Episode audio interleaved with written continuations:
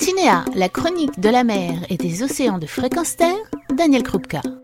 En ce mois de décembre, on se prépare aux agapes de fin d'année. C'est la période où l'on consomme abondamment fruits de la mer et poissons sous toute forme et en quantité. Mais si, cher auditeur, tu devais faire un effort pour la protection des océans et pour la biodiversité, sache qu'il te faudra être un consommateur avisé au moment du choix devant un rayon de grande distribution ou devant l'étal d'un poissonnier. Sachez d'abord que tout ce qui se mange au plus bas de la chaîne alimentaire est de moindre impact pour les océans. Ainsi, les huîtres et coquillages sont les bienvenus sur les tables de fête. Les huîtres en particulier, élevées en milieu naturel, sont des mets de choix dont je vous conseille de profiter, bien que leur prix s'envole au vu des problèmes rencontrés il y a deux ans par les ostréiculteurs qui ont perdu presque la moitié de leur production. Bon, passons à d'autres fruits de mer, les crevettes roses. En un seul mot, évitez-les. Non, elles ne sont pas en danger d'extinction et ne craignent rien.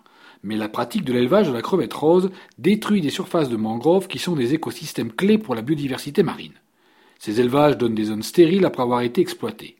La crevette rose, que l'on trouve sur tous les buffets, en décor de plat ou en entrée, est tout simplement une façon détournée de détruire un peu de biodiversité. Agréable, elle ne fait en aucun cas un mets exceptionnel. Et en avez-vous besoin? Non. Alors suivez mon conseil, évitez-les.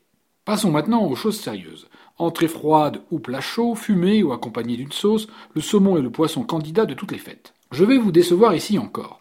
Passez votre chemin si vous le pouvez, car la presque totalité de l'offre en saumon est du saumon d'élevage. Ce saumon d'élevage, que l'on nourrit avec des farines de poisson et de l'huile de poisson fabriquées à partir de petits poissons tels que l'anchois, le chinchard, le maquereau ou la sardine, pour les plus connus, et qui sont pêchés, que dis-je, ratiboisés plutôt, chalutés jusqu'au dernier quand c'est possible, en bancs entiers, pour offrir au saumon gourmand sa ration pour une croissance accélérée. C'est ainsi que pour un kilo de saumon élevé qui sera consommé pendant ces fêtes, c'est 8 kilos de poissons qui auront été collectés dans les océans, faisant ainsi un effet de levier sur l'exploitation des populations de poissons. À noter que le label bio vous garantit pour sûr que ce que vous avez dans les mains, c'est du poisson d'élevage nourri à 70% de farine de poisson.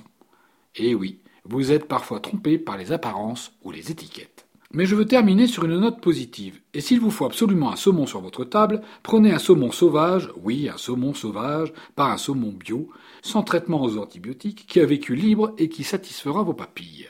Oui, achetez-le, mais uniquement estampillé MSC. MSC, c'est le meilleur label sur lequel vous pouvez compter lors de vos achats pour une consommation durable estampillé avec un petit logo bleu, ce saumon-là, que l'on trouve même en grande surface, ou dans des marques célèbres, très souvent de manière confidentielle, il faut le dire, ce saumon-là, appréciez-le. Prenez le temps de le déguster, mais n'en abusez pas. Vous comprendrez alors la délicatesse gastronomique que les océans pourraient nous offrir, à condition qu'on ne l'épille pas. Pour ces fêtes, que je vous souhaite d'ores et déjà excellentes, je vous convie à la magie de la consommation responsable. Retrouvez et podcastez cette chronique sur notre site fréquenceterre.com.